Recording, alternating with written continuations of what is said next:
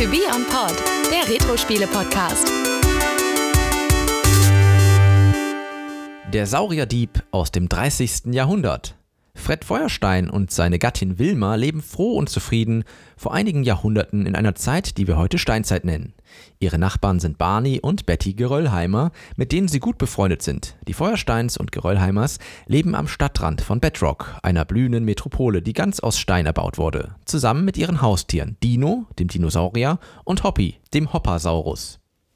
Eines unschönen Tages taucht der Fiesling Dr. Turner in Bedrock auf.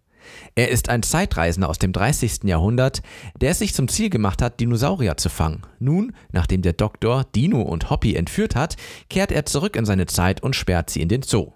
Um die beiden Hausgenossen wieder zurückzuholen, muss Fred seinem außerirdischen Freund Gazoo helfen, dessen Zeitmaschine wieder auf Vordermann zu bringen. Dann erst können sie Dr. Turner nachjagen, um Dino und Hoppy zu befreien.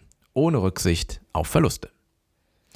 Ja. Ja, herzlich willkommen. Herzlich willkommen. zu Platz Nummer 15 im Adventskalender und meiner Top 24 NES-Liste. Genau. Wir reden heute über The Flintstones, The Rescue of Dino and Hoppy. Genau. Das Witzige dabei ist, dass die deutsche Verpackung unter The Flintstones Familie Feuerstein stehen hat ja. und der Rest trotzdem auf Englisch ist.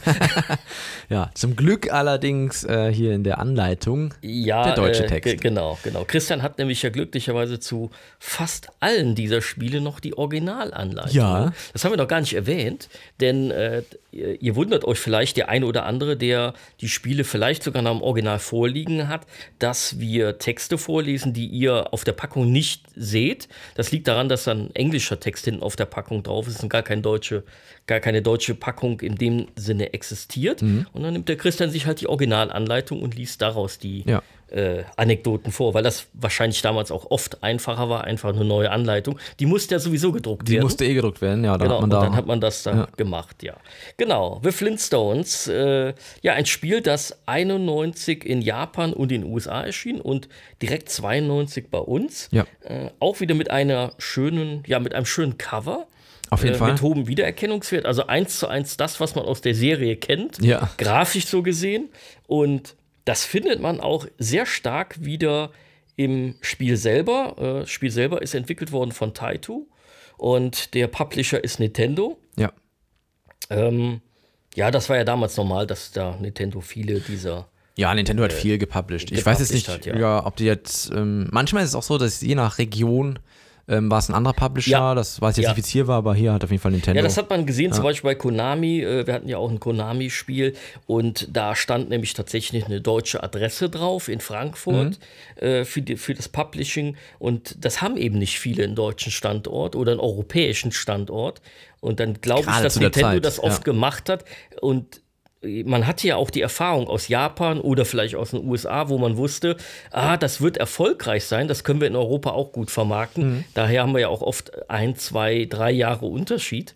Aber da hatte man halt viel Erfahrung und, und das Risiko zu minimieren. Und dann hat Nintendo gesagt, ja mein Gott, dann nehmen wir da auch noch ein bisschen Geld mit und publishen das dann dementsprechend in Europa. Ja. Ja, aber zum Spiel. Ja, es ist ja, eigentlich ist es ein Jump-and-Run-Spiel, muss man sagen. Ja. Ähm, das war ja üblich, solche Lizenzspiele einfach ein Jump-and-Run rauszumachen. Das hat man oft gemacht.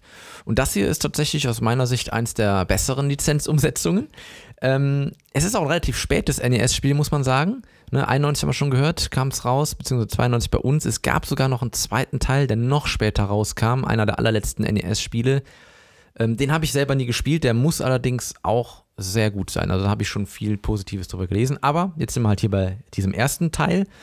Ähm, ja, warum hat mir das so gut gefallen und warum ist es in meiner Liste gelandet? Ähm, es hat halt, ähm, also A, sieht es grafisch richtig gut aus. Man, man, erkennt wirklich, dass es hier äh, um die Feuersteins geht, ja, und um diese Steinzeit und so weiter. Aber ähm, diese, es hat halt so ein paar Elemente, die halt für einen Jump'n'Run unüblich sind. Man konnte hier zum Beispiel an, ähm, an so Ecken und Kanten konnte man sich hochhangeln, entweder hoch oder runter auch. Man hatte dann ähm, ja, die Möglichkeit mit einer Keule auch noch Gegner aus dem Weg zu, äh, zu schaffen. Man hatte wirklich sehr unterschiedliches Leveldesign. Das hat man auch eben in dem Text gelesen. Man ist ja später auch in der Zukunft. Und ähm, ich habe es bis zum Endboss geschafft, aber leider den habe ich nie gepackt. Aber man ist nämlich zum Schluss ja in der Zukunft Und man ist dort, man hat da einen kleinen Crossover geschaffen, wenn man so will. Denn ähm, man trifft dort George Jetson von Ja. den Jetsons. Ja, kennt man ja auch, ist ja die gleiche, Genau. äh, ist ja auch von Hanna-Barbera. Und ja, der kommt also dann sozusagen auch im Spiel drin vor.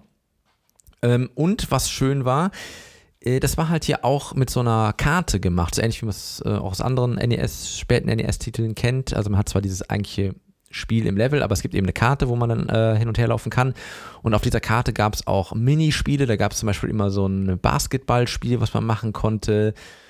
Also man hatte sehr viel Abwechslung drin gehabt. Äh, es gab Bossgegner und ja, wie gesagt, ein abwechslungsreiches Leveldesign. Und ich fand halt, ähm, dass das auch mal ein Spiel ist, was vom Schwierigkeitsgrad her wirklich okay war. Also es war nicht zu leicht, es war aber auch nicht zu schwer. Ja. Äh, wie gesagt, den Endboss, den fand ich schon schwer, den habe ich leider nicht geschafft damals, aber äh, trotzdem, bis dahin bin ich mehrfach gekommen. Und ja, ich habe es also mehrfach gespielt. Das hat mich wirklich oft ähm, motiviert, einfach reinzuschieben. Das war wirklich. Genau, ich habe mich nämlich jetzt ja. gefragt, aha, wo ist der Unterschied DuckTales?